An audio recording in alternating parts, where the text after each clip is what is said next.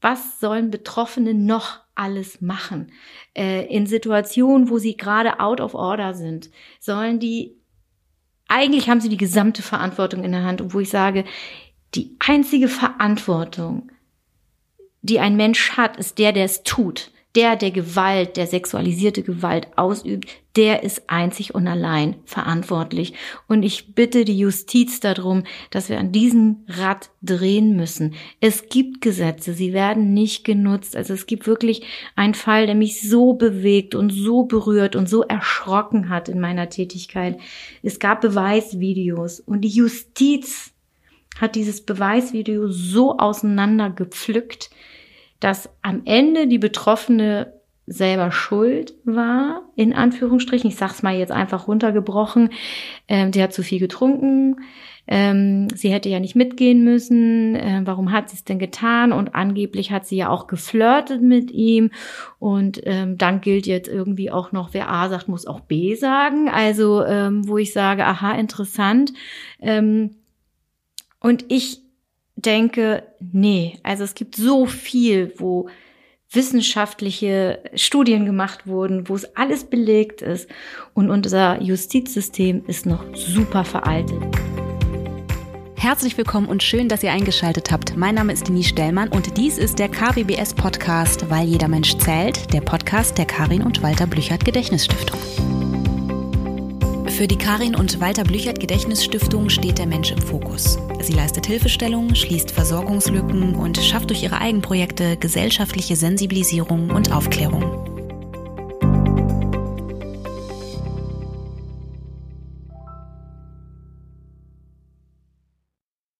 Einen wunderschönen guten Morgen, Susanna. Guten Morgen, Denise. Ich freue mich sehr, dass du da bist. Bevor wir starten, ähm, so richtig starten, würde ich gerne äh, einmal mir wünschen, dass du sagst, wer du bist und ähm, woher du kommst, im Sinne von, äh, also Susanna arbeitet in einer Fachberatungsstelle und welche das ist und wofür die da ist, das ähm, sagt sie uns jetzt vielleicht mal ganz kurz zusammengefasst. Ja, ich heiße Susanna Pietsch, bin 44 Jahre alt. Ähm, zu mir erstmal vielleicht ganz persönlich. Ich habe zwei Kinder, bin verheiratet und arbeite in der Fachberatungsstelle Dolle Dirns in Hamburg-Niendorf und ja, zu uns kommen Mädchen und Frauen im Alter zwischen 13 und 27, die sexualisierte Gewalt in irgendeiner Form erlebt haben. Ich habe tatsächlich von der äh, Fachberatungsstelle das erste Mal gehört, als ich schon äh, Teil der Stiftung war. Wie lange arbeitet ihr eigentlich schon mit der Karin und Walter Blüchert Gedächtnisstiftung zusammen? Lass mich mal kurz überlegen. Also das erste Mal sind wir in Kontakt gekommen 2018, bin ich der Meinung. Da ging es um Gewalt im Alltag und ähm, ob wir uns vorstellen könnten, zu kooperieren und auch was hinzuzugeben zum Thema sexualisierte Gewalt. Und ich war bei der ersten gemeinsamen Konferenz dabei und ich war mega aufgeregt und total happy, dass es eine Stiftung gibt, die sich mit dem Thema Gewalt im Ganzen auseinandersetzt, Sichtbarkeit schaffen will. Und da, das hat mich einfach gepackt. Das war mein Herzblut, äh, wurde da angesprochen und dann war ich sofort Feuer und Flamme. Dolle Dirns, ich liebe diese Begrifflichkeit. Wer hat den, wer hat sich diesen Namen ausgedacht? Also da fragst du mich was, da müsste ich fast unsere Kollegin Urte fragen. Urte ist seit 25 Jahren dabei schon, ähm, die würde es vielleicht wissen. Ich leider nicht. Dolle Dirns kommt ja einfach aus dem Plattdeutschen. Mhm, ja, ja. Und ja. es geht einfach um starke Mädchen. Und wir haben ja so ein bisschen diesen Credo, ich weiß nicht, ob du das gelesen hast auf unserer Website, wer Mädchen stärkt, verändert die Welt. Mhm.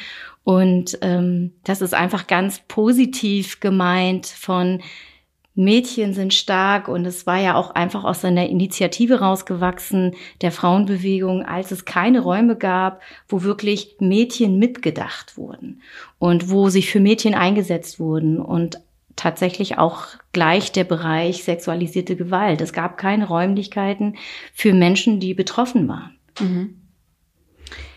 Ich würde gerne heute mit dir natürlich so ein bisschen darüber sprechen, was, äh, also wie die Arbeit im Konkreten so aussieht, aber tatsächlich auch ähm, ganz spezifisch, was dich antreibt, umtreibt, ähm, was dich bewegt und so weiter.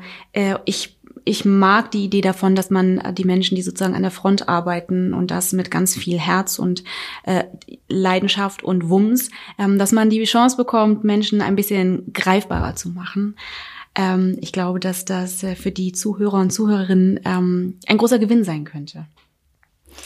Also was mein eigener Antrieb ist und immer war, ist, dass ich sage, Tabuthemen aus dem Tabu rauszuholen, Tabuthemen besprechbar zu machen, eine Sprache zu finden. Man hat es ja in Corona-Zeiten, finde ich, tatsächlich ganz deutlich gesehen, dass oft informiert wurde von häuslicher Gewalt. Ich weiß nicht, wie oft dir aufgefallen ist, dass mhm. sexualisierte Gewalt nie benannt war. Mhm. Und ich fand das wirklich tragisch und ähm, wo ich gedacht habe, ja genau, Susanna, go forward es muss weitergehen. Es ist Sichtbarkeit schaffen, Sprache schaffen, dass es nicht unangenehm ist, das zu sagen, sondern die Wichtigkeit dahinter zu setzen. Bitte, bitte benutzt diese Sprache, damit es betroffenen Menschen leichter gemacht wird zu sprechen. Denn ich finde, das ist unsere Gesellschaft Betroffenen schuldig, würde ich sagen, ja. Also Betroffene kämpfen schon an so vielen verschiedenen Fronten, dass sie nicht, wenn sie gerade ich würde sagen, so verletzt wurden, dann auch noch kämpfen müssen, dass Leute zuhören, dass Leute gewillt sind, sich überhaupt ja an Gedanken zu fassen, Sprache zu finden, was denen widerfahren ist. Mhm. Und das bewegt mich, das berührt mich, das hat natürlich auch mit meiner eigenen Geschichte zu tun. Ich bin selbst Betroffene von sexualisierter Gewalt und ähm, ich habe so oft überlegt, oh Gott, darf man das in Fachkreis, Fachkreisen erwähnen, weil es ist ja oft mal mit Stigmatisierung Total, einhergeht. Ja. Und ähm, ich mittlerweile sagen kann, ja, natürlich kann ich das sagen. Und ähm, das hat fachlich überhaupt keine Aussage. Und ich lasse mich nicht mehr von diesen Stimmen unterkriegen, die meinen, ah ja, klar, deswegen ist sie jetzt so unterwegs. Wo ich Hast sage, du das erlebt? Im Außen? Mm, ja, schon so ein bisschen, dass dann gesagt wird, ach ja, jetzt weiß ich, warum du da irgendwie so extrem bist. Und ähm, ich denke dann immer so, okay, das Wort extrem, was ist denn extrem? Also bedeutet, weil man eine Leidenschaft hat, weil man für Menschen die Sprache erhebt oder die Stimme erhebt, die es gerade noch nicht können. Und dann denke ich, ja, dann darf ich gern extrem sein. Mhm. Wenn es eure Worte sind, ich denke einfach nur, es ist richtig und wichtig. Punkt. Mhm. Das ist ja, also ich finde es fast sogar auch ein bisschen absurd. Das schmälert ja äh, im Prinzip durch diese durch diese Kommentare schmälert es die Arbeit, es schmälert den den Wumms und ähm, die die Absichten. Das ist total absurd. Ich verstehe es nicht. Also wenn jemand äh, bestimmte Dinge in seinem Leben erlebt hat, hat er natürlich einen völlig anderen Zugang zu gewissen Dingen. Das heißt, er kann natürlich im besten Fall auf der emotionalen Ebene ganz anders mit Betroffenen umgehen. Er hat eine völlig andere Sprache, die er anwenden kann. Äh, insofern ist es für mich ganz häufig so ein totales Fragezeichen, ne? als wäre es fast beleidigend, also als wäre es fast äh, eine Beleidigung zu sagen, ach so deswegen. Ist ja völlig, also was, was für ein Quatsch. Ja, also das kann man ja auf alles runterbrechen. Ne? Also jemand, der, äh, keine Ahnung, ähm, schon mal eine Chemo erlebt hat zum Beispiel äh, und der spricht mit jemandem, der in einer Chemo ist, das ist ja was total Gutes und überhaupt nichts Schlechtes. So, insofern finde ich diese Kommentare häufig sehr fragwürdig und glaube aber auch da kann man gut sensibilisieren. Es hat ja häufig auch mit den Menschen irgendwie selbst zu tun, ne? dass sie darauf so reagieren. Mhm, ich finde das total richtig. Also ich muss sagen, es gab Zeiten in meinem Leben, da hat es mir richtig den Mut genommen halt so. Also es gab auch Zeiten, wo ich, ähm, also ich hatte drei Klinikaufenthalte in meiner Zeit, ähm, wo ich mich mit meinem Thema beschäftigt habe, wo ich mich äh, mit meinen Verletzungen beschäftigt habe. Und es gab wirklich schon immer die Idee in mir, dass ich immer sowas gesagt habe, wenn ich mal groß bin, dann möchte ich auch in der Fachberatungsstelle arbeiten. Und dann hieß es immer, nee, also mit dem, was du erlebt hast, das kannst du dir abschminken. Du musst den anderen Weg suchen. Und ich habe denen lange geglaubt, dass es so ist. Und die werden es ja wissen, die haben es ja studiert. Und mittlerweile kann ich sagen, dass es meine größte Ressource ist, dass ich fühlen kann, was mir erzählt wird, dass ich eine Idee davon habe, was die Menschen durchmachen. Ich möchte auch einmal kurz nochmal aufklären, falls ich oft das die weibliche Form benutze, hat es damit einfach zu tun, dass bei uns einfach Mädchen und Frauen kommen und äh, ich das für alle betroffenen Menschen wichtig finde. Und ähm, ich einfach mal denke, ich habe die genialste Arbeit, ich habe den genialsten Job. Also ich lerne die stärksten Frauen Hamburgs kennen. Also so jeden Tag aufzuwachen mit den Gedanken von, ich darf Menschen begleiten, die sich auf den Weg machen, die eine Stimmigkeit in ihrem Leben suchen, die Frieden in ihrem Leben suchen, wo ich sage, was soll's Genialeres geben halt so. Und ähm, ich bin immer sehr beeindruckt von all den Menschen, die ich kennengelernt habe, die ich kennenlernen durfte, die mir vertraut haben, die die Geschichte ähm, ihrer Geschichte erzählt haben.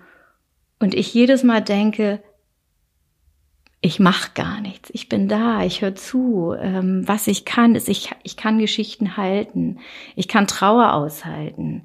Ich kann Raum geben und ich kann schweigen. Also wenn die Frauen das brauchen, zu sagen, meine Geschichte bleibt in diesen vier Wänden, dann bleibt sie in diesen vier Wänden. Und wenn sie sagt, ich möchte mit, damit rausgehen, ich möchte ähm, das, was damit passiert, dann bin ich auch da an deren Seite. Aber es ist nicht meine Entscheidung. Es ist immer die Entscheidung der Betroffenen, egal welchen Schritt sie gehen. Das ist ihr Schritt und nicht, weil ich angeblich die Fachkraft bin und sage, wo es lang geht. Also das würde ich mir nie herausnehmen und ich bilde mir nie ein zu wissen, wie es geht. Ich glaube, das ist vielleicht das, was ich als große Ressource habe, dass ich immer Vertrauen habe, dass der Mensch selbst seinen Weg hat und den vielleicht manchmal nur so vergraben hat. Und dass ich dabei helfen kann, vielleicht zu entwirren, zu gucken, den zu finden und ihre eigene Stimmigkeit damit zu finden. Du hast was sehr äh, Spannendes gesagt. Das hatte ich tatsächlich auch schon, ähm, schon mal äh, gehört von dir in einem unserer Gespräche im Vorfeld. Ähm, das Stichwort aushalten können. Mhm.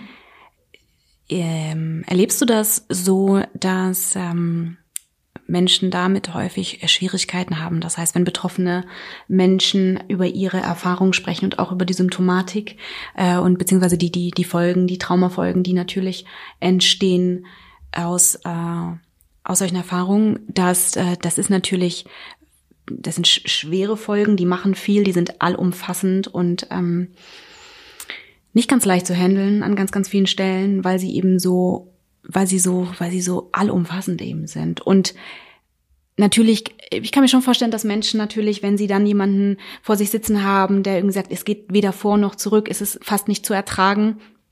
Und dass ähm, der Zuhörer oder die Zuhörerin, äh, Therapeut, Therapeutin, wer auch immer da das Gegenüber ist, in fast in so eine eigene Alarmsituation gerät ähm, und das ganz schwer aushalten kann und dann häufig mit Lösungsansätzen kommt, die eigentlich fatale Folgen haben können. Ähm, wie, wie hast du in deiner, also im, im, äh, im, im Praxis, in Anführungszeichen Praxis, äh, praktischen Bereich, mhm. ähm, diese Erfahrung gemacht, dass Betroffene dir das erzählen. Also dass, ähm, dass sie die Erfahrung gemacht haben, dass viele das eben nicht so gut aushalten können. Und ähm, dass diese Gespräche dann nicht wirklich hilfreich waren, sondern fast das Ganze noch, in, noch mehr in so einen Alarm katapultiert haben. Äh, und wie, wie hast du das geschafft, dass du sagst, ich mache das so nicht? Ich kann das aushalten, dass ich auch mal für den Moment einfach nicht die patente Lösung habe oder genau weiß, was jetzt zu tun ist. Denn manchmal ist es ja vielleicht auch genau das, was es braucht, zu sagen, ich habe keine Idee, aber dass ich keine habe oder dass wir beide gerade keine haben, das kann ich aushalten für uns beide. Wie machst du das? Und wie gehst du damit um, wenn Betroffene dir erzählen, dass sie das sehr häufig sehr anders erleben? Puh, es hat so unterschiedliche Aspekte. Also ich glaube, ich bin wirklich ähm, ein Mensch, der sich auch berühren lässt. Also es gab ganz früher, ich weiß gar nicht mal, ob es immer noch so äh, so gelehrt wird, dass ähm, distanziert sein und ähm, dass es Teil einer Selbstfürsorge ist. Ähm, für mich finde ich berührt, berührt zu werden ist unheimlich wichtig. Also da kommen Menschen, die erzählen ihre schlimmsten Erfahrungen in ihrem Leben und haben die schlimmsten Verletzungen erlebt und sollen auf einmal auspacken.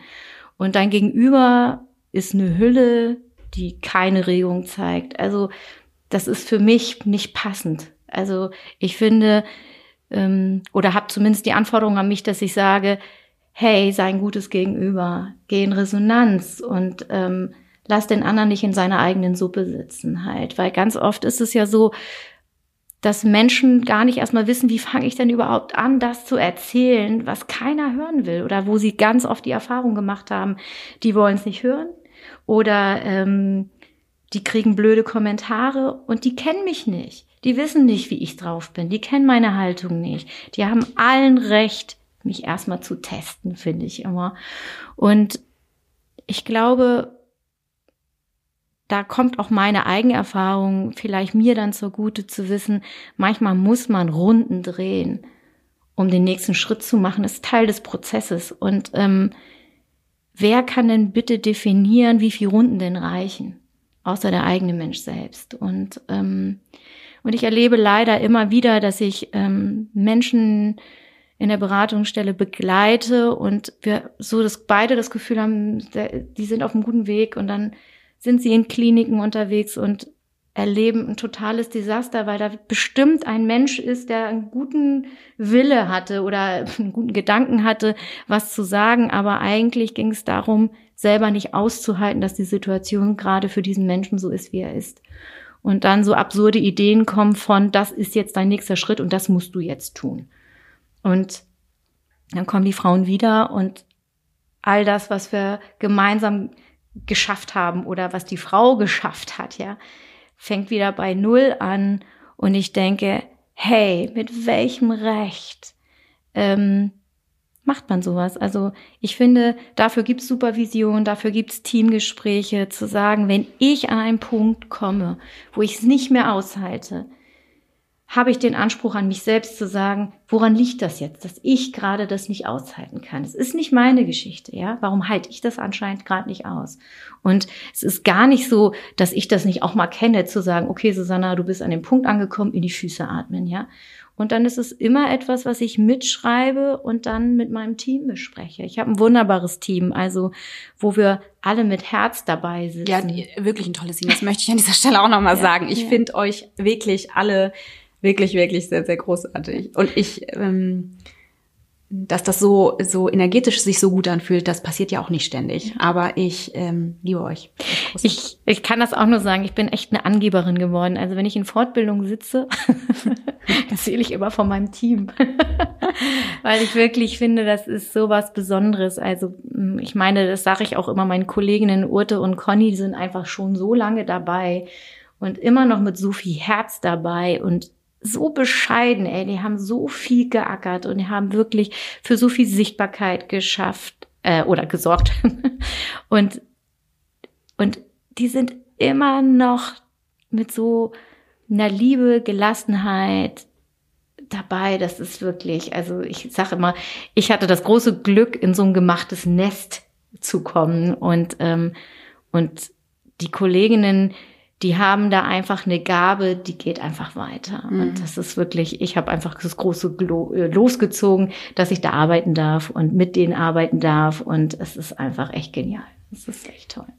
Ich habe eine gewisse Zeit ähm, in meinem Leben mehr oder weniger fast verdeckt, in Anführungszeichen, ähm, in einer Klinik, ne, gearbeitet ist auch das falsche Wort, aber ich war dort tätig und habe so ein bisschen recherchiert für eine Produktion, ähm, die ich, die ich mal gemacht habe. Und also, da, also ich werde jetzt nicht sagen, welche Klinik und es äh, ist aber keine unbekannte. Und ähm, was ich da erlebt habe, ist also wirklich, das ist ähm, grob fahrlässig gewesen. Das, das war, die ganzen Strukturen waren völlig absurd. Ähm, es wurde total nach Schema F behandelt. Es, es wurde, ging auch sofort mit Medikamenten los, was ich tot, also was ja überhaupt nicht mehr zeitgemäß ist. Es gab eine, eine äh, Patientin, die, das war sehr auffällig. Also alle ähm, Mädchen und Jungen, die dort vor Ort waren, oder junge Frauen, junge Männer, die dort vor Ort waren, die ähm, komplexe Traumafolgen hatten und mit so einer Pro Problematik auch kamen und das auch wussten, also die da schon drüber Bescheid wussten, die haben alle die Klinik frühzeitig freiwillig verlassen, weil sich die Symptomatik so massiv verschlechtert hat, dass die so gut auf sich aufpassen konnten, dass die gesagt haben, ich gehe. Das hier ist nicht der richtige Ort für mich. Und es gab eine, die gesagt hat, das war wirklich, also, das war Wahnsinn. Ähm, die konnte nicht richtig schlafen, weil die ständig im Alarm war. Und ähm, die konnte aufgrund dieser massiven Alarmreaktion äh, nicht schlafen und nicht essen und wurde dann äh, auf die, also in den essgestörten Bereich sozusagen, äh, wurde dort aufgenommen. Und man hat aber sofort verstanden, da ist, da ist keine Essstörung im klassischen Sinne vorhanden, sondern die ist so im Alarm, dass die einfach nichts zu sich nehmen kann. Und die konnte nicht schlafen. Und dann haben sie sie am Abend aus dem Bett geholt. Die war, da, da war, ist die gerade gekommen. Haben sie aus, aus dem Bett geholt und gesagt, sie muss jetzt essen. Sie muss. Und dann hat sie gesagt, dass ich kann ja nicht, was soll ich machen? Ich, ich kann es ja nicht runterschlucken. Und die musste sich ein ganzes Brot ähm, musste sie essen. Sie musste, also die haben die aus dem Bett geholt, also auch angefasst von hinten, musste aus dem Bett raus, musste dieses Brot essen.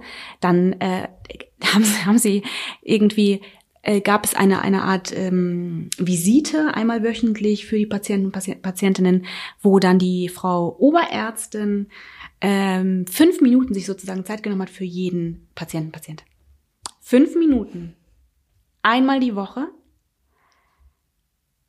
Und das, was da gelaufen ist, kann ich, ich kann dir nicht beschreiben, wie bitter das war.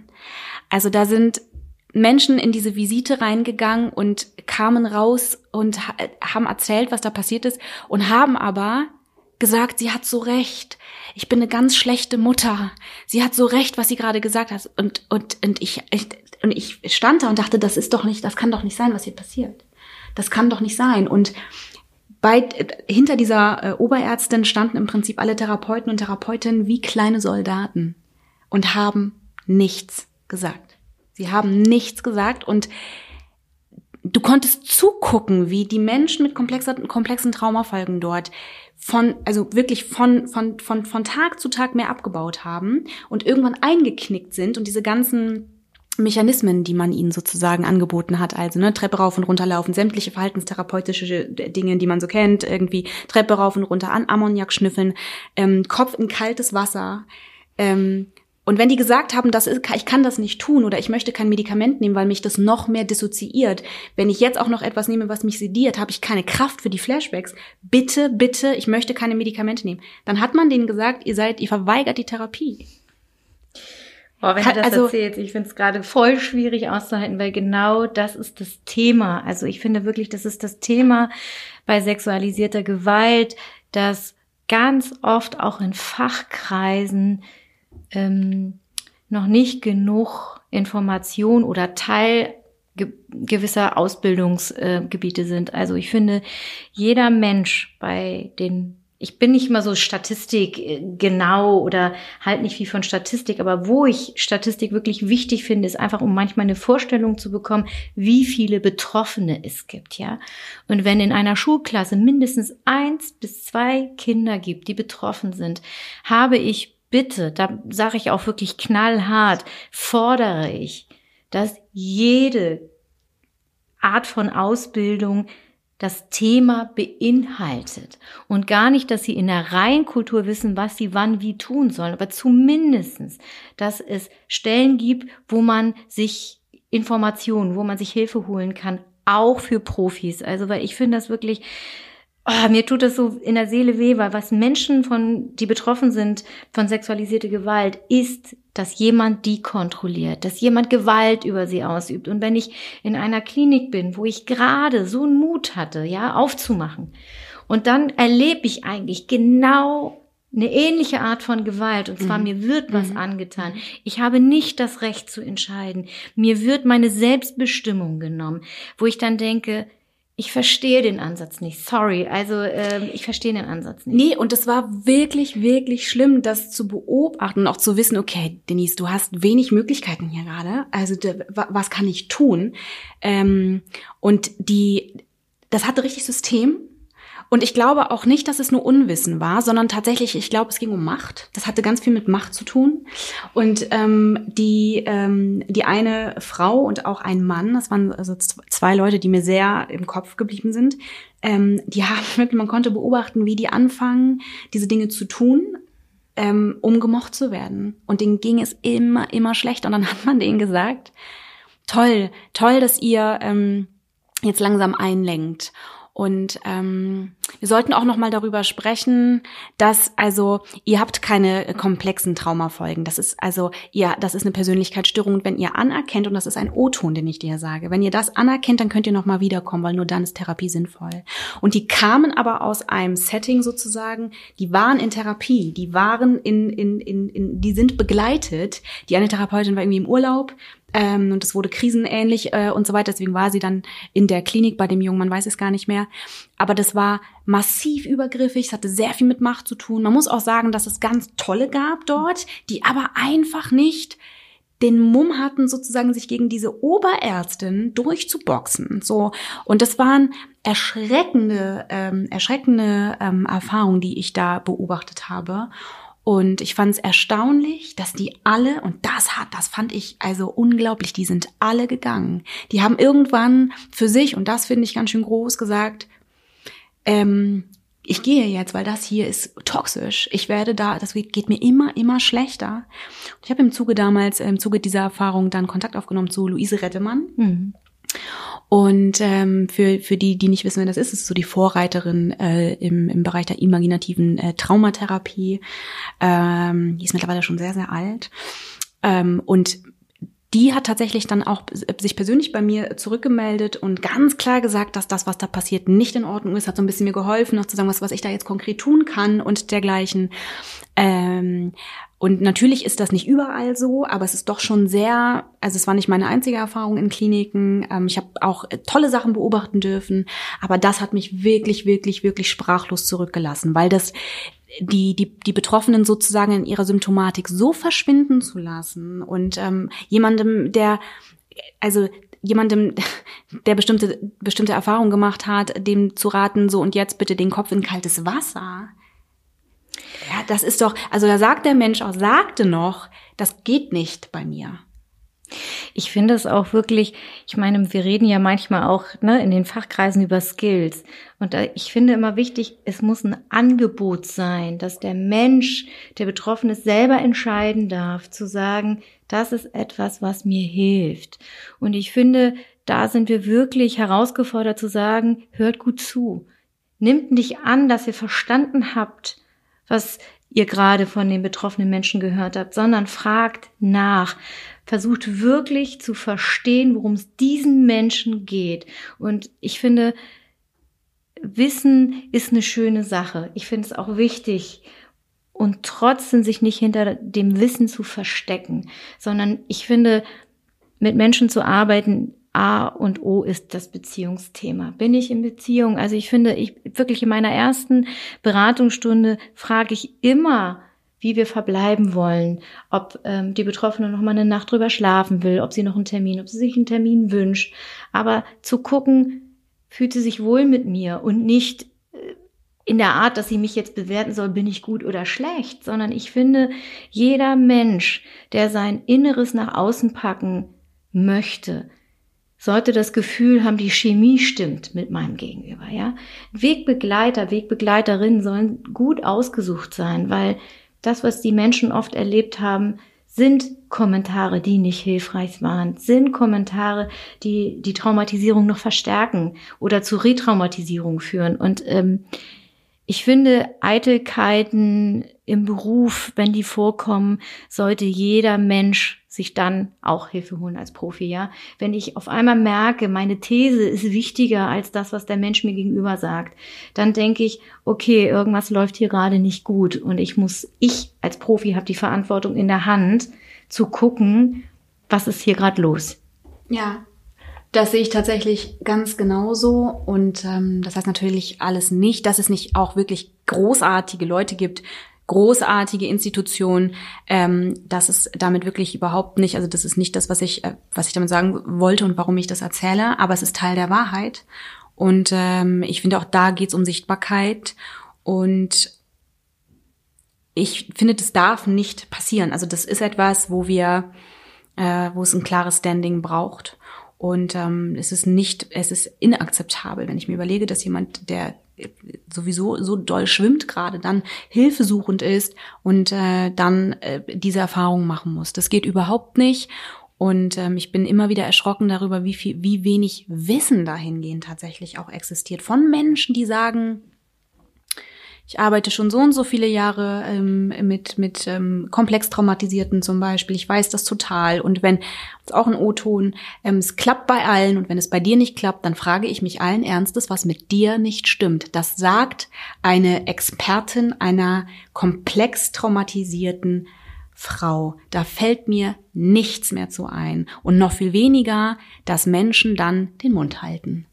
Da wird mir richtig übel und da werde ich auch sehr sauer. Ja, ich finde auch wirklich, da kommen wir zu dem, für mich für zum, zum Thema Schutzkonzepte, weil auch im Helfersystem sind wir ein System, ja. Und ähm, natürlich können auch Machtgefälle passieren. Sollte natürlich nicht in meiner idealen Welt ähm, oder mein Weltbild, mein Wunschweltbild, denke ich, also ein Schutzkonzept ist ja auch nicht etwas, was du mal eben schreibst und dann ist es fest und das war's, sondern es ist was, was gelebt werden sollte und ähm, was auch immer wieder geguckt werden sollte.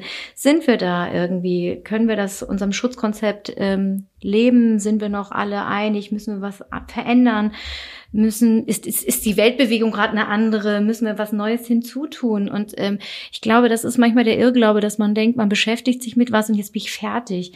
Und ich glaube, man ist nie fertig. Und ich glaube, dass das eins der Vorteile wäre, wenn wir Menschen wüssten, wir sind nie fertig und das, wir tun gut darin, immer wieder neu zu überprüfen, ähm, warum positioniere ich mich denn gerade so? Ist es denn immer noch so? Habe ich immer noch die gleichen Argumente? Passen die Argumente noch für mich? Und ähm, ich finde wirklich auch in Helfersystem, ich finde auch, ich habe ganz viele tolle Menschen, TherapeutInnen ähm, getroffen, die so toll arbeiten. Und wenn ich sage so toll, ist es ja auch eine Art von Bewertung. Was ich aber damit meine, ist, dass es für den Menschen hilfreich war, der sich Hilfe gesucht hat. Und ich finde, leider sind unsere Helfersysteme noch so aufgebaut, dass es für Betroffene sehr schwer ist, in diesem Dschungel durchzukommen, ja. Also jemand, der vielleicht gerade zu seiner ähm, Komplex-Traumatisierung, ja, auch noch zusätzlich gerade sehr depressive Züge hat und eigentlich gerade gar nicht kann, der kriegt dann auf einmal eine Liste in die Hand und sagt, so, Sie haben jetzt hier 30 TherapeutInnen, die sie jetzt abtelefonieren dürfen und hoffentlich finden sie jemanden, wo ich irgendwie denke, bitte, wie soll denn das gehen? Das hm. geht eigentlich nicht. Das kann doch nicht die Art von Hilfestellung sein, die wir Menschen geben. Und ähm, also und da bin ich immer noch gerne bereit, mit vollen Einsatz hm. immer wieder neu zu kämpfen. Und ich weiß, dass dann auch oft gesagt wird, Susanna, das Leben ist kein Ponyhof. Und ich sage ja, und trotzdem gebe ich nicht auf. Ich finde, das ist irgendwie ein blöder Satz, um stehen zu bleiben und nicht aktiv sein zu müssen. Und ich sage immer wieder, ja, und es kostet mich, also es kostet mich vielleicht Energie und die gebe ich gerne, immer wieder neu zu überlegen, wie können wir Betroffenen, ja, sag ich mal, den Zugang schneller ermöglichen.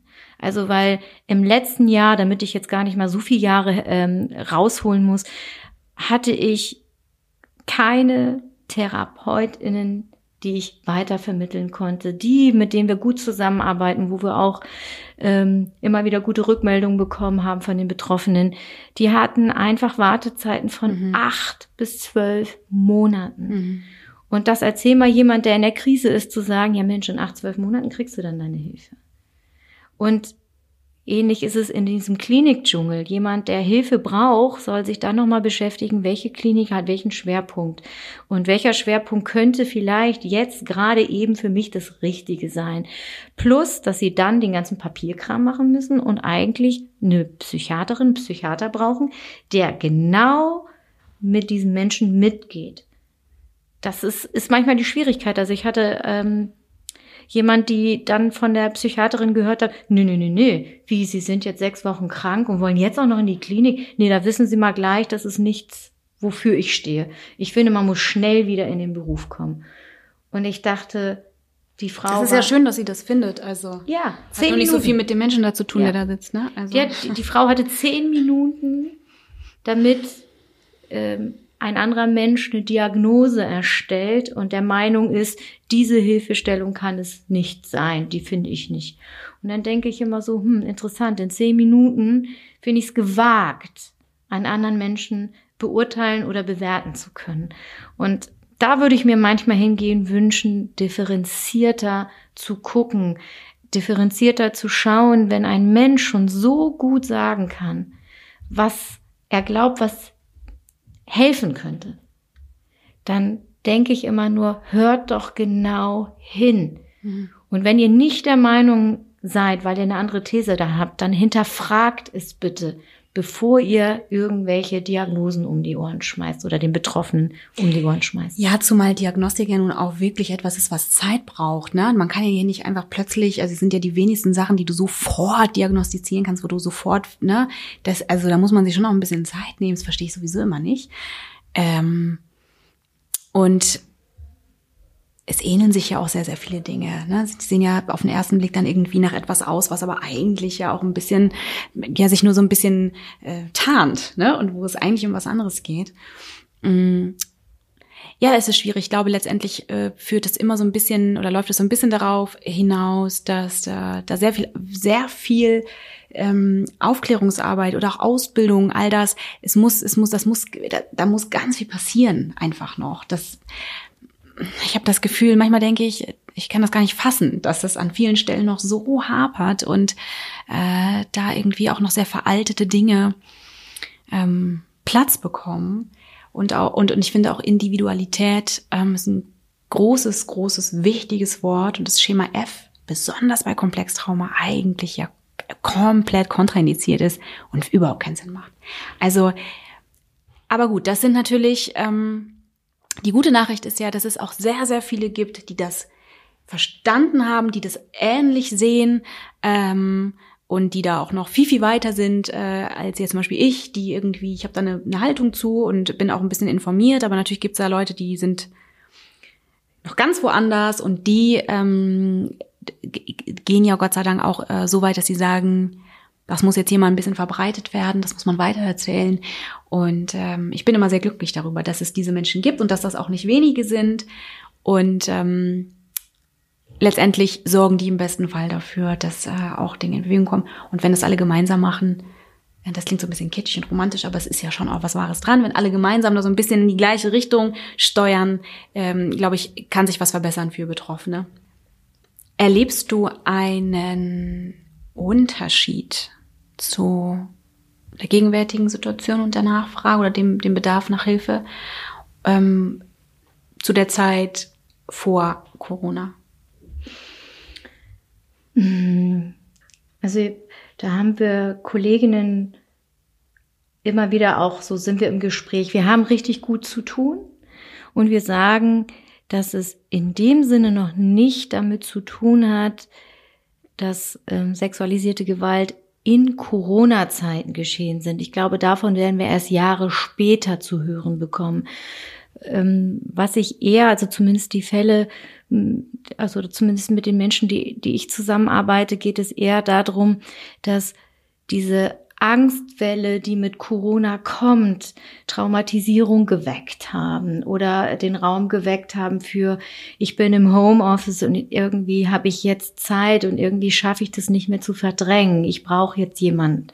Und ähm, ich würde, also ich hatte noch nicht, dass jemand mich angerufen, angeschrieben oder persönlich vorbeigekommen ist, weil er in einer Akutsituation ist, weil ich glaube, also in, weiß nicht, ob das stimmt. Also sozusagen unsere These ist, wir werden erst viele, viele Jahre später von den Menschen hören, die wirklich Gewalt, sexualisierte Gewalt erlebt haben in Corona-Zeiten. Das kommt erst noch. Mhm. Und ich glaube, das wird gewaltig sein. Aber Menschen, die noch in der Gefahrenzone ist, brauchen natürlich auch Zeit, irgendwie sicherer zu sein, um nach außen damit zu gehen. Mhm. Und deswegen ich muss sagen, ich habe auch Sorge, was da noch kommen wird. Und die Situation ist natürlich für alle nicht einfach, in belasteten Familien zu leben, abgeschottet zu sein. Ähm, das spielt natürlich Täter, Täterinnen in die Hände, gerade mhm. die Situation. Und ich finde, es gibt keine Zeit, wo es wichtiger ist, Sichtbarkeit zu schaffen als jetzt. Also wir von den Doyen Dirns würde ich sagen, waren der Digitalisierung auch nicht zeitgemäß und haben wirklich aufgerüstet. Wir haben unsere Website neu gemacht. Wir sind jetzt bei Instagram vertreten, mm, weil wir immer drauf gepocht haben zu sagen, ja, es ist leider so, Täterkreise sind schon und viel weiter voraus und zu sagen, hey, es ist wichtig, dass genauso die Helfersysteme sichtbar sind, auch mhm. wenn wir natürlich Digitalisierung ähm, zwei Seiten sehen. Wir sehen natürlich auch die Gewalt, die im digitalen Raum passiert. Und, und ich war immer so, so ein bisschen so, dass ich gesagt habe, ja und, deswegen ist es umso wichtiger, dass auch mal andere Sätze zu lesen sind und ähm, andere Texte zu lesen sind und sichtbar zu machen, ja, und es gibt ja auch andere Formen der Positionierung. Das ist wichtig, dass auch Stimmen im digitalen Raum zu sehen sind, die mal was anderes verkünden und die vielleicht auch ein bisschen mehr Hoffnung in die Welt schicken, die informieren und ähm, ja, die nicht immer die Hate Speaker sozusagen platt eine Plattform bekommen. Mhm. Also auch lösungsorientierter. Definitiv, mhm. definitiv. Ich hatte vor kurzem ein Gespräch äh, mit einem jungen Mädchen, das ähm, relativ lange, also na, was heißt relativ sehr lange einfach, das muss man ganz klar so sagen, ähm, einen Freund hatte, den sie hatte, seit sie 13 oder 14 war. Und der war deutlich älter. Und ähm, sie hat sehr, sehr, sehr lange, also das ist natürlich eine tolle Abhängigkeit, muss man nicht drüber reden, ne? kannst du dir ja ungefähr vorstellen. Und sie hat jetzt äh, erst verstanden, was da gelaufen ist. Und ähm, hat sich geöffnet und das war sehr mutig und äh, hat ganz perfide Dinge erzählt. Und ähm, also lange Rede. Unterm Strich war klar, es gibt da jemanden, der läuft da draußen frei rum. Also es gab auch eine, eine, eine Durchsuchung, also ähm, sämtliche Rechner wurden mitgenommen, Festplatten, also das war sehr klar, ähm, worum es sich da handelt und was das für ein Mensch ist. Äh, und wie lange dieses junge Mädchen mit so einem Mann ähm, zusammen war. Mhm. Ähm, und das heißt, die sind ja auch nicht äh, dumm, leider, diese Menschen. Das heißt, ne, Server aus dem Ausland und schon ist es schwierig und so weiter. Äh, jedenfalls, nachdem wir uns informiert haben, was gibt es für Möglichkeiten, also muss was passieren, weil der läuft da rum draußen und kann fröhlich weitermachen. Äh, mit, also sie ist mittlerweile nicht mehr äh, mit diesem mit diesem Mann zusammen, Gott sei Dank. Ähm, dennoch ist natürlich die Sache, es geht auch noch um andere und der macht da einfach weiter. Und äh, sie ist aber ganz klar an einem Punkt, wo sie sagt, ich kann, ich kann den nicht anzeigen. Mhm. Aus ganz vielen Gründen. Weil ich war, war ja selber schuld. Ich, ich wollte das ja auch alles irgendwie. Und ich habe ja nicht Nein gesagt. Und ich war ja auch irgendwie abhängig. Das war ja auch irgendwie alles meine Schuld. Und ich weiß auch gar nicht, ob es schlimm genug ist. Und außerdem triggert es.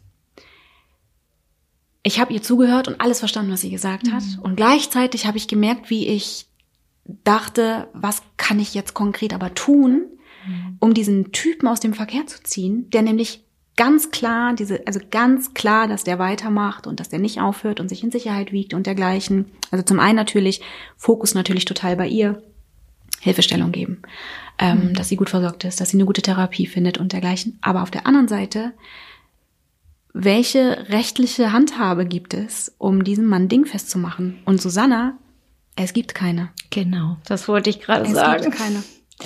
Ich finde das auch sehr frustrierend. Also ich finde als allerwichtigstes Statement für Betroffene, Betroffene sind nicht dafür zuständig, dass Täter, Täterinnen aufhören. Das finde ich immer ganz wichtig, weil mhm. es gibt so einen Loyalitätskonflikt. Dann gibt es die eigenen Flashbacks, es gibt die eigene Geschichte, es gibt Angst, äh, man fühlt sich so oder so, so schambehaftet. Das ist so ein Thema, was so viele fiese, fiese kleinen Facetten haben. Und dann wird immer suggeriert äh, den Betroffenen, und ihr müsst dafür sorgen, dass es aufhört. Und wo ich denke, das ist so gemein, weil wir so täterloyal sind, mhm. ja. Wir sagen immer, dass Betroffene, die das erlebt haben, sollen auch noch dafür, dazu, also ja, die haben dann die ganze Arbeit auch noch, dass sie dafür sorgen sollen, zu beweisen, dass, die da, dass dieser Täter, Täterin das getan hat und sollen äh, dafür sorgen, dass es aufhört, ja. Wo ich immer denke, ach schön, Moment mal, was ist natürlich dann Aufgabe von Täterkreisen nochmal? Mhm. Die dürfen lügen, die dürfen frei rumlaufen, die kriegen sogar Schutz, weil du musst ja datenschutztechnisch darfst du die ganzen Daten gar nicht rausgeben. Und dann gucke ich mir auf der Opferseite die ganzen Schutzmaßnahmen an und mhm. denke, da gibt mhm. es fast gar nichts. Und dann denke ich, das kann es nicht sein, Leute. Da müssen wir an diesem Rad müssen wir wirklich drehen. Die Justiz ist so veraltet, was traumasensible Befragung angeht. Ja, ähm, da da bin ich wirklich so, da werde ich richtig emotional, weil ich so denke, was sollen Betroffene noch alles machen äh, in Situationen, wo sie gerade out of order sind? Sollen die eigentlich haben sie die gesamte Verantwortung in der Hand und wo ich sage, die einzige Verantwortung, die ein Mensch hat, ist der, der es tut. Der, der Gewalt, der sexualisierte Gewalt ausübt, der ist einzig und allein verantwortlich. Und ich bitte die Justiz darum, dass wir an diesem Rad drehen müssen. Es gibt Gesetze, sie werden nicht genutzt. Also es gibt wirklich einen Fall, der mich so bewegt und so berührt und so erschrocken hat in meiner Tätigkeit. Es gab Beweisvideos und die Justiz hat dieses Beweisvideo so auseinandergepflückt, dass am Ende die Betroffene selber schuld war, in Anführungsstrichen. Ich sag's mal jetzt einfach runtergebrochen. Ähm, die hat zu viel getrunken. Ähm, sie hätte ja nicht mitgehen müssen. Ähm, warum hat sie es denn getan? Und angeblich hat sie ja auch geflirtet mit ihm. Und ähm, dann gilt jetzt irgendwie auch noch, wer A sagt, muss auch B sagen. Also, ähm, wo ich sage, aha, interessant. Ähm, und ich denke, nee, also es gibt so viel, wo wissenschaftliche Studien gemacht wurden, wo es alles belegt ist. Und unser Justizsystem ist noch super veraltet, arbeitet mit den ganzen Vergewaltigungsmythen. Und genau das war wirklich, ähm, warum das Gerichtsverfahren eingestellt wurden, waren voller Mythen. Entschuldigung, wenn ich das so sage. Wir haben uns von der Beratungsstelle, alle Kolleginnen, wir sind zu fünft, haben uns alle hingesetzt und haben dazu geschrieben und haben fachlich wie versucht, menschlich aus Betroffenen Sicht mal zu schreiben, was da passiert ist und auch was an Retraumatisierung passiert ist. Äh, es waren drei Richterinnen und wir haben bis heute keine Antwort bekommen. Und ich finde, wir waren schon sehr nett. Also wir waren nicht sehr anklagend. Wir haben wirklich mit Wissenschaft argumentiert. Wir haben manchmal Textzeilen genommen und haben ähm, sozusagen nochmal argumentiert, mh, sie haben so entschieden mit Koketterie, was ich richtig schlimm finde, ähm, wo man genau sieht, eine betrunkene junge Frau schiebt jemanden weg. Und wie man das als Koketterie beschreiben kann, verstehe ich nicht. Es ist, geht, also, da, das kann ich nicht verstehen. Ein, ein Wegschieben ist für mich ein Wegschieben. Und, ähm, oh mein Gott. und das finde ich wirklich, wirklich schlimm. Und da werde ich richtig wütend, emotional und äh, dann beruhige ich mich wieder. Und dann müssen wir wieder an diesem Rad drehen und sagen, äh, wir sind alle herausgefordert, immer wieder uns Infos einzuholen, ähm, zu schauen, ähm, wenn ich der Meinung bin, ich bin an einem Fall dran und ich kann gerade nicht entscheiden, weil mir bestimmte fachliche Kompetenzen fehlen, genau die hinzuzufügen. Und ich finde, ich bin mir nie zu schade zu sagen, das ist das, was ich kann und das kann ich nicht. Ja, und ich freue mich, wenn Verzahnung passiert, wenn äh, zum Beispiel auch Hilfeplangespräche mit verschiedenen Fachkreisen zusammenkommen, weil das ist das, was vielleicht einem Mensch wirklich helfen kann, wenn alle gemeinsam denken und das bitte immer aus Sicht der Betroffenen und nicht aus Sicht der Tüdelchen Profis. Und ähm, das wäre sozusagen meine Traumwelt. Wege kürzer zu machen für Betroffene, schnellere Hilfen und bitte die Hilfen, wo die Betroffenen gerade sind. Und die Schritte mitzugehen in dem Tempo, wo Betroffene gerade sind. Und ja, Wie gehst du damit um in deiner Arbeit? Also ich könnte mir vorstellen, dass das, was ich gerade geschildert habe, ja auch etwas ist, was ihr erlebt. Mhm. Also dass man einfach konkret weiß, da ist jemand, der mhm. tut diese Dinge mhm. und ähm, ich habe aber rechtlich keine Handhabe. Ähm, wie, wie, also ich muss ehrlicherweise gestehen, dass ich große Schwierigkeiten mhm. habe, ähm, das auszuhalten. Zu mhm. wissen, da gibt es jemanden, der wird es weiter tun. Ich weiß, wo der ist. Ich weiß das alles. Und ich bin absolut nicht in der Lage, rechtliche Schritte einzuleiten, die dafür sorgen, dass dieser Mann aus dem Verkehr gezogen wird. Das wird nicht passieren, weil es bräuchte eine Aussage, ähm, es bräuchte Beweise. Ich habe mich natürlich informiert, ich habe natürlich mit Leuten gesprochen, so und ähm, es ist relativ offensichtlich, was es braucht. Ähm, dieses junge Mädchen kann nicht aussagen, Punkt Ende aus, so. Da wird auch jetzt erstmal, also fertig, das ist mhm. jetzt so. Und ähm, also das muss man sich mal kurz überlegen. Der, es gab eine, eine Hausdurchsuchung. Es wurden Server mit, äh, also ähm, Festplatten mitgenommen, Rechner mitgenommen. Es ist, also es gibt klare Beweise mhm. und es passiert nichts. Es passiert nichts. Und ich muss ehrlicherweise gestehen, dass da für mich, da kriege ich ein Problem und ich habe noch keinen ähm, guten Umgang damit gefunden, mhm. das auszuhalten. Wie machst du das? Wie machst du das, wenn du diese Information hast, aber ganz klar weißt, ich kann hier gerade nichts dagegen tun und muss hinnehmen, dass das weitergeht? Ich kann, ich weiß total, ich glaube, ich weiß total, was du meinst, dieses, ähm, das ist das, das gehört auch zum Thema, was ich meinte, aushalten. Also mhm. das ist, ähm, ich erinnere mich ähm, an unsere Grundsätze. Grundsatz, ein, ein großer Grundsatz bei uns in der Beratung ist Parteilichkeit. Und Parteilichkeit heißt, wenn das Mädchen mir sagen würde, ich kann nicht, ich will nicht, dann atme ich in die Füße und respektiere genau mhm. das. Ich bin in der Sicht der Betroffenen dran. Und dieses Wissen, selbst wenn die Betroffene aussagen würde, weiß ich ja, dass ja. dann ja, ja. nicht dass der große Clou kommt und die Verhaftung kommt und der Mensch aufhören wird, weil unsere Gesetze sind dafür gerade noch sehr offen, die Täter Täterin freizulassen und die machen weiter. Mhm. Und die machen genauso weiter. Es mhm. gibt keinen Unterschied daran. Mhm. Und dass ich mich immer wieder beruhige, dass ich sage, in diesem Fall bin ich im besten Fall an der Seite dieses jungen, ne, das junge mhm. Mädchen, was sich mhm. Hilfe wünscht und ich respektiere und dieses Mädchen lernt gerade, dass ich ihr keine Verantwortung mhm. dafür gebe, dass es aufhört, sondern dass ich dabei bin, sie zu unterstützen und dabei bleibe und ihr kein blödes Gefühl gebe. Also so beruhige ich mich eher. Ja, also ich, ähm, ich, also ich finde, das hat was hat fast eine Selbstverständlichkeit, mhm. dass man ja also grundsätzlich bitte niemals äh, irgendwie versucht, da Grenzen zu überschreiten in der Kommunikation und dergleichen. Die Betroffene entscheidet alles selber und das kann sie auch. Ähm, es ist nur so eine andere Komponente, die gar nichts damit zu tun hat. Ja. Also, dass, dass man da bitte keinen Druck macht und es auch nicht um eine Aussage geht. Das ist gar nicht, was ich meine, sondern die, die Tatsache zu wissen, da ist jemand, der macht das vielleicht in diesem Moment und ich kann nichts tun. Das ist eine Sache, die, also völlig unabhängig von, von all dem anderen, was ganz klar mhm. genauso ähm, laufen soll, wie du das gerade gesagt hast. Ähm, dieser, diese, diese eine Komponente, die in mir stattfindet, zu, diese, ich, das ist fast so ein Stress, den ich erlebe, weil ich das Gefühl habe, ich kann doch jetzt nicht, also ich, gar nicht, gar nicht die Betroffene, sondern ich kann doch jetzt hier bitte gar nicht einfach mal rumsitzen mhm. und nichts unternehmen, während ich weiß, dass irgendein Kind da draußen gerade das erleben muss. Mhm. Und ich weiß es und tue nichts. Und das ist etwas, wo ich wirklich, wirklich mit zu kämpfen habe. Mir ist natürlich völlig klar rational, ne? Was soll ich machen? Ich kann hier gerade, aber ich, ich wirklich, also kann man nichts machen, ist ja so ein Satz, der geht mir so gegen den Strich.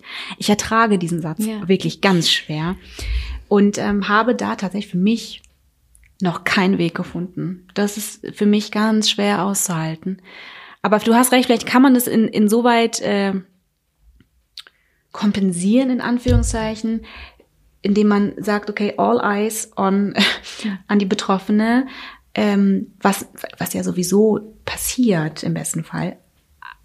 Aber ich, ich, ich glaube, man muss das so ein bisschen, also so fast radikal, äh, wenn alles erschöpft ist an, an rechtlichen Schritten sozusagen, aus der eigenen äh, hm. äh, äh, Person heraus, äh, ich glaube, man muss sich zwingen, den Fokus komplett da ähm, dorthin zu verlagern, wo man aktiv sein mhm. kann. Aber ich muss gestehen, das ist sehr schwierig. Mhm. Also Fokus zu setzen nicht, aber das, den anderen Teil unabhängig davon zu ignorieren, ich mhm. finde, das ist, manchmal fühle ich mich wie eine Verräterin. Ich kann das total verstehen. Deswegen ist ja auch, fällt mir kein anderes Wort als aushalten, dass dieser mhm. Zustand, mhm. finde ich, gar nicht geht und, und, und ein, wenn man dabei bleiben würde, fast verrückt machen kann, ja. Ähm, also, da, da kann ich auch immer wieder sagen, da, da, da hilft uns also uns in der Beratungsstelle immer das Team, weil wir manchmal auch Fantasien durchgehen. Ne? Also glaubt mal ja nicht, dass wir nicht die Fantasien haben, ähm, im Fall, da gehen wir hin. Mhm, mhm. Habt ihr das, ja? Das ja, finde ich total, das ja, finde ich total gut, dass, äh, dass du das sagst, weil das muss man bitte auch mal ganz kurz, das muss auch einfach mal kurz gesagt werden, dass das natürlich dazugehört. Also ich sage ja immer, ähm, bitte alle Energie, die man verschwendet, um irgendwie sich bei, bei den Täter und Täterinnen aufzuhalten, bitte in die Richtung Betroffene, mhm. weil da muss es hin. Aber ich glaube, es braucht, um die Seele so einen Tick zu reinigen, braucht es diese diesen Kanal, oder?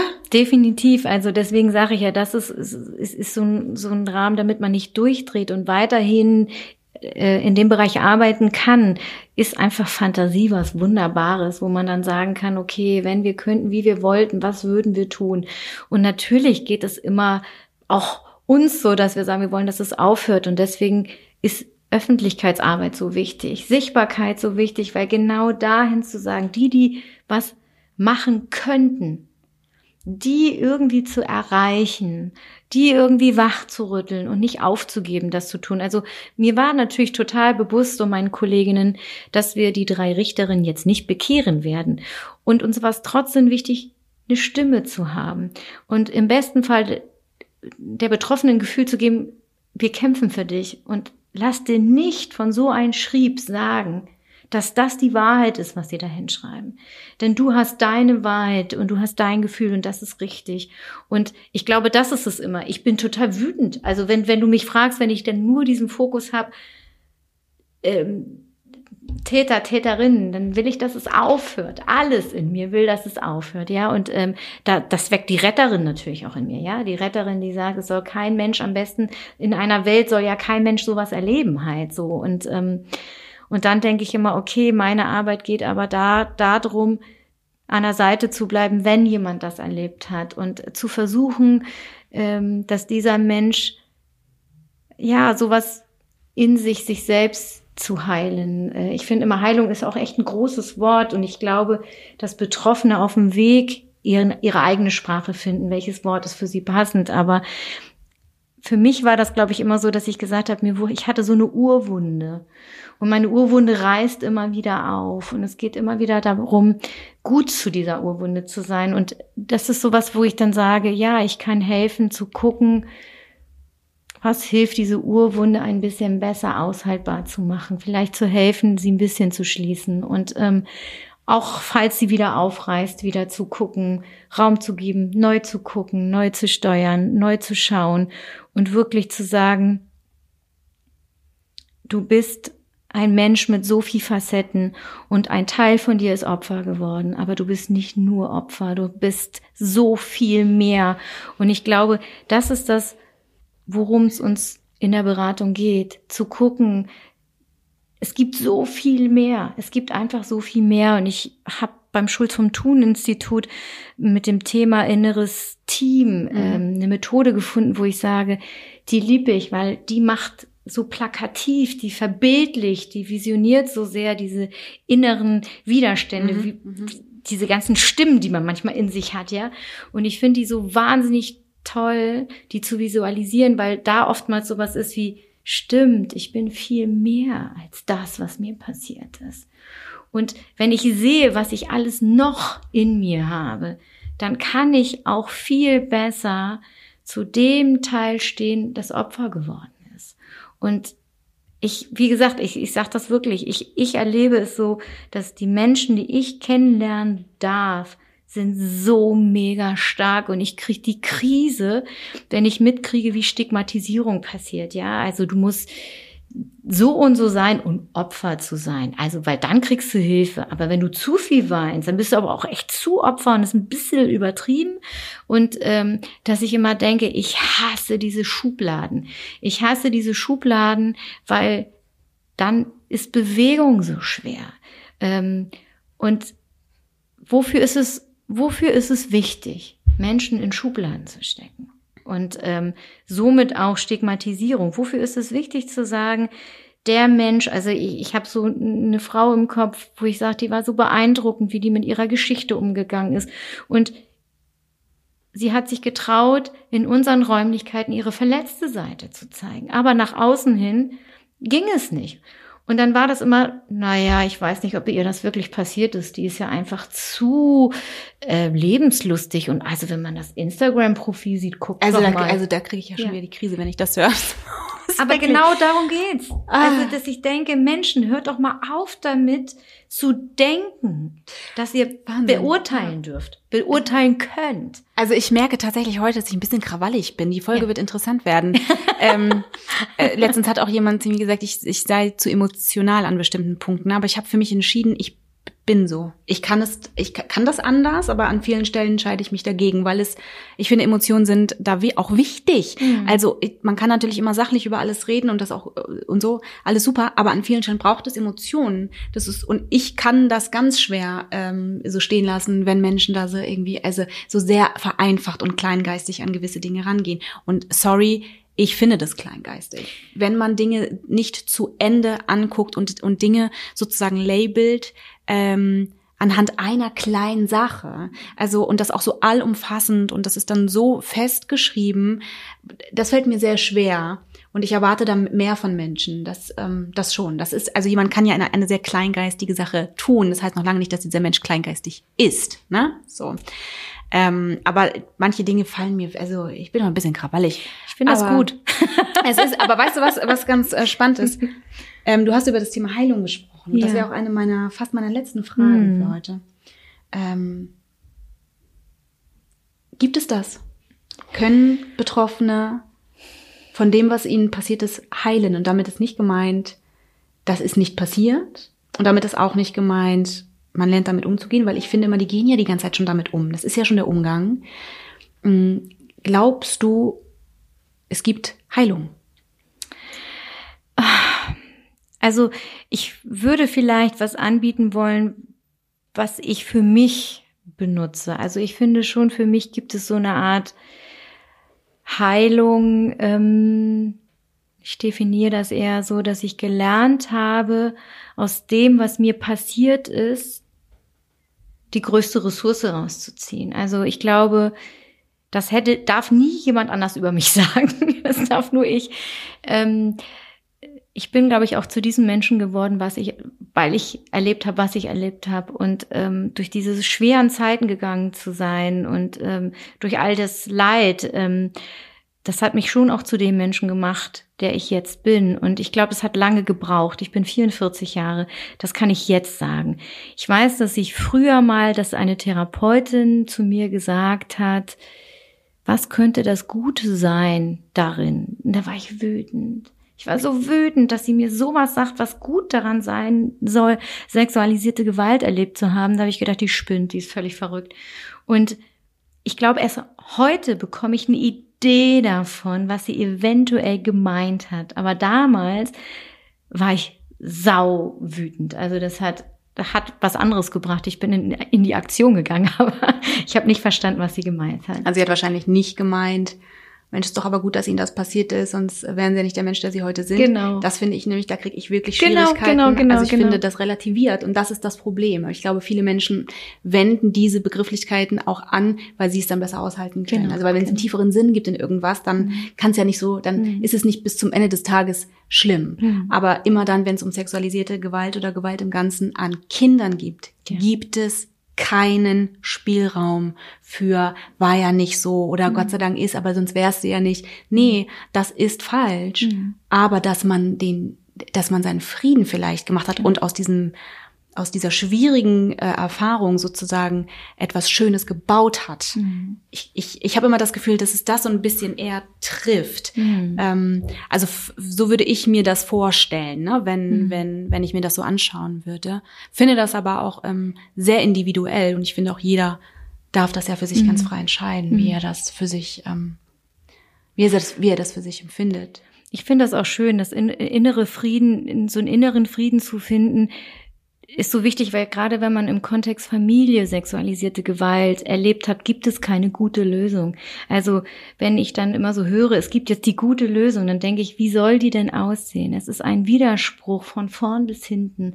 Es ist eine Gefühlsspaltung von vorne bis hinten, eine Zerrissenheit, ähm, wo ich immer gedacht habe, wenn, wenn früher die Therapeutin gesagt, die gute Lösung, ich war innerlich so zerrissen, weil ich immer gedacht habe, wie soll die denn aussehen, die gute Lösung?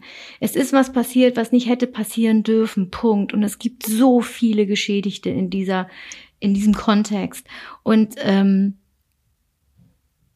so wenig Handhabe manchmal damit umzugehen, weil es bedeutet ja auch im familiären Kontext, wenn wir da einmal als Beispiel bleiben, dass jeder gleichzeitig bereit ist, offen zu sein, dass da was passiert ist, was nicht hätte passieren dürfen. Und ähm, das erlebe ich einfach in den seltensten Fällen, dass sowas gut gehandelt wird, mhm. dass man einen guten Umgang damit findet. Und leider erlebe ich das meiste auch, also nicht nur persönlich, sondern auch in der Beratungsstelle, dass es, wenn es im Nahbereich ist, oft mit so vielen Widersprüchen, ähm, ja, also die Menschen so innerlich so zerrissen sind und es tut mir in der Seele weh, weil ich eine Idee davon habe, eine gute Lösung, davon können wir nicht reden. Mhm. Wir können nur damit darüber sprechen, welche ist die, die für dich am besten ist. Ich aus der 37 Grad Dokumentation erinnere ich mich, da hat die Anne gesagt, den Rucksack so packen, dass ich den tragen kann. Und ich fand, das ist so ein, also so was Schönes. Das ist ein Bild, was ich wirklich äh, mir ausgeliehen habe, weil ich finde, genau darum geht's. Also das wird nie gut sein, ja. Aber du hast irgendwas im Gepäck, wo du sagst, ich kann damit leben. Ich kann auch heute sagen, ich habe ein gutes Leben. Mhm. Und ich kann sagen, ich bin durchaus ein positiver Mensch. Also und, und auch leicht ich habe auch Leichtigkeit, aber ich habe auch Schwere und ich habe auch ähm, also sag ich mal, ich habe es früher immer in so eine Kuchenform eingeteilt. ich habe immer gesagt, es gab mal eine Zeit lang, als ich mich auf den Weg gemacht habe und entschieden habe, ich möchte mit der Thematik wirklich, ich möchte reingehen. Ich hatte immer die Vorstellung gehabt, wenn ich später mal Familie haben will, möchte ich dieses Thema nicht weitergeben. Ich habe gesagt, das ist mein Thema, das ist meine Aufgabe, das ist in meiner Generation passiert und es soll in unserer Generation bleiben. Und das war irgendwie so ein innerer Antrieb in mir. Und ähm, ich habe so gemerkt, ah, ich jetzt habe ich auch fast den Faden verloren. Meine Motivation war immer zu sagen, ich möchte mich damit auseinandersetzen, ich möchte meinen inneren Frieden finden. Mhm. Und ich möchte nicht die beste Lösung, weil die wird es nicht geben. Es wird immer jemand geben, der sagt, aber das ist nicht mein Weg, aber das ist überhaupt nicht mein Weg.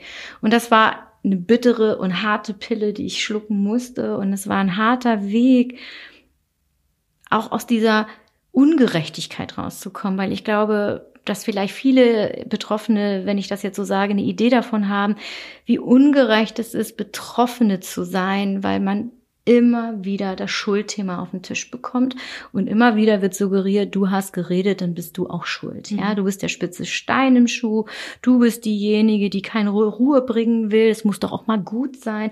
Und wo ich denke, ja, wäre schön, wenn es mal gut wäre, ist es aber nicht. Mhm. Und in der Kuchenform habe ich früher gesagt, als ich mich auf den Weg gemacht habe, 80 Prozent war sexualisierte Gewalt in meinem Leben und ich hatte wirklich hart daran zu kämpfen. Und 20 Prozent war ich, ja, Gott sei Dank auch vieles andere.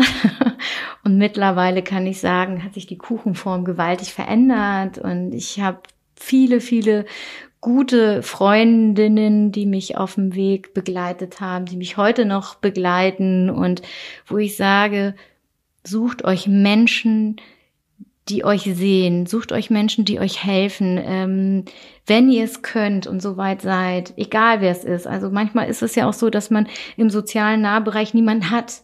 Dann sucht euch Beratungsstellen, sucht euch Menschen, die wirklich an eurer Seite sind und die euch einfach sehen, so wie ihr seid. Und ihr seid genau richtig und gut, wie ihr seid. Und jeder Weg ist individuell. Lasst euch nicht erzählen, dass es nur den einen Weg gibt. Das ist mir wichtig. Das hast du aber schön gesagt. Wirklich. Weißt du was? Ich habe hier noch ein paar Themen auf meinem Zettel und die haben wir alle überhaupt nicht ansprechen können, weil die Zeit schon abgelaufen ist. Deshalb habe ich mir gerade gedacht, möchtest du noch ein zweites Mal wiederkommen? Ja, gerne. ich habe zum Beispiel noch das Thema äh, mündig sein, äh, rituelle Gewalt war noch mm. etwas, worüber wir miteinander sprechen wollten, die Dis und dergleichen. Ähm, ich würde sehr gerne eine zweite Folge mit dir machen. Total gerne. Ich hatte, war ja mega aufgeregt, das weißt du auch, Denise. Ich habe gesagt, ich kann das nicht, ich kann das nicht, ich kann das nicht. da hattest du total mit meinem Ich kann nicht Anteil zu tun gehabt. Und ich habe immer gedacht, also zum einen auch, weil ich natürlich in deinem Theaterstück war und ich war so beeindruckt. Ich weiß noch, dass ich mit Urte da drin war und danach, wir haben so gesprochen und waren so emotional und haben gedacht, oh, wie toll, dass es Menschen gibt, die mit dem Thema ja auch so besprechbar machen. Also ähm, wo Menschen sich was angucken, absolut in ihre Gefühlswelt geschickt werden und ein Wechselbad aller Gefühle irgendwie durchgemacht haben. So ging es mir zumindestens. Mhm, mhm, ich hätte auch ja. ein paar Mal laut äh, bei Body Rule aufschreien wollen ja, und ja. sagen wollen, nein. ja, ja, da ähm, warst du nicht allein. und ich fand das aber so toll, weil ich so gemerkt habe, in den Pausen, da war ich auf Toilette und ich habe gehört, die Leute fingen an zu sprechen.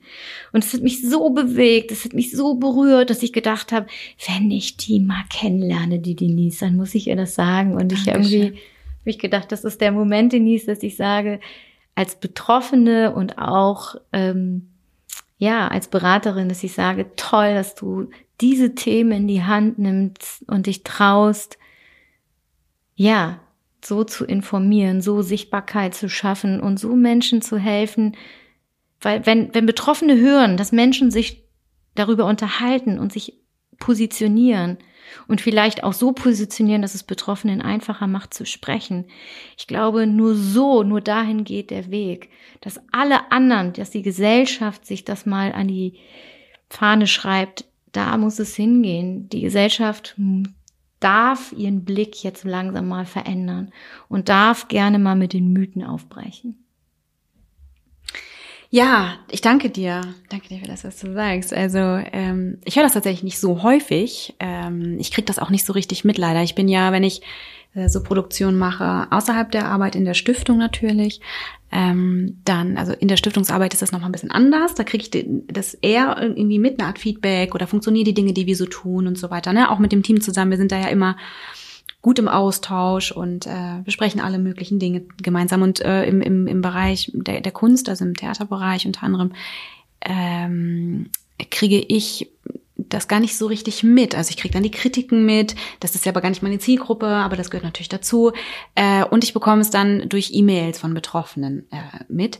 Mm, aber der direkte Kontakt oder die Möglichkeit des direkten Austauschs, das ist nicht, nicht so häufig gegeben. Umso ähm, mehr freut mich das natürlich, das zu hören, dass das schon auch funktioniert, weil, seien wir ehrlich, ähm, es ist jetzt nicht so, dass ich solche Dinge mache und ähm, immer denke, das ist ja super, was ich hier so mache, sondern das ist auch für mich immer wieder die Frage, kann ich das überhaupt? Geht das eigentlich? Ich zerdenke die Dinge, ich nehme alles auseinander. Bei Bodyrule habe ich nach der ersten Lese Leseprobe die ersten zehn Seiten gelöscht und von vorne angefangen. Also das ist auch ein Prozess und der ist nicht immer ganz einfach. Und ähm, umso glücklicher ist, äh, umso schöner ist es natürlich dann auch mal so eine Rückmeldung zu bekommen. Deshalb vielen lieben Dank. Ähm, wir beide machen einen Termin für, für Folge zwei ja. Und ähm, dieser Podcast hat eine, ein Ritual. Das heißt, ich stelle dir noch eine letzte kurze Frage. Mhm. Und ähm, es ist meistens eine Off-Topic-Frage. Hier tatsächlich heute gar nicht so richtig Off-Topic, aber ich finde diese Frage sehr, sehr schön. Deshalb würde ich sie dir gerne stellen. Und mhm. du darfst darauf antworten, ähm, ohne zu denken, einfach was dir so kommt, kurz und knapp. Äh, und ich bin sehr gespannt, was da kommt. Wenn du sagst, möchtest du das, du möchtest das nicht beantworten, ist das natürlich total in Ordnung. Nein, schieß los. okay. Wenn du einem Kind einen Rat für den Rest seines Lebens mit auf den Weg geben könntest, welcher wäre das? Mm, ich würde dem Kind sagen, du bist wertvoll, einfach weil du da bist. Schön. Ja. da, das ist äh, richtig. das ist, das Puh. ist richtig. das Gute ist, es gibt ja gar kein richtig und falsch. Ja, ja. Nein, aber dieser, natürlich ist das ist, ich meine, im Sinne des Kindes ist ja total, äh, genau. Ja. Punkt. Ja. Susanna, es war sehr schön mit dir. Mit dir auch. Also du hast mir das echt leicht gemacht. Wie gesagt, ich war sehr aufgeregt und jetzt habe ich gerade das Gefühl, oh nein, ich muss meine Kollegin Annika und Traute noch kurz erwähnen, weil wir sind ein Fünfer-Team und wir sind, ich liebe es, genau da zu sein, wo ich bin und ich könnte mir keinen anderen Ort vorstellen. Wir verlinken die Dollendins natürlich auch. Und ähm, dann können alle Menschen, die mal vorbeischauen wollen, vorbeischauen auf eurem Instagram-Kanal, auf eurer Homepage und dergleichen. Und ähm, wenn es jemanden gibt, der Hilfe braucht, dann kann er sich dort auch hinwenden. In diesem Sinne, vielen lieben Dank für diese schöne Folge, Susanna. Ich freue mich auf die zweite Runde und ich wünsche dir einen schönen Tag und bleib gesund. Und dir auch, Denise. Vielen Dank nochmal für die Einladung. Sehr gerne. Tschüss. Tschüss.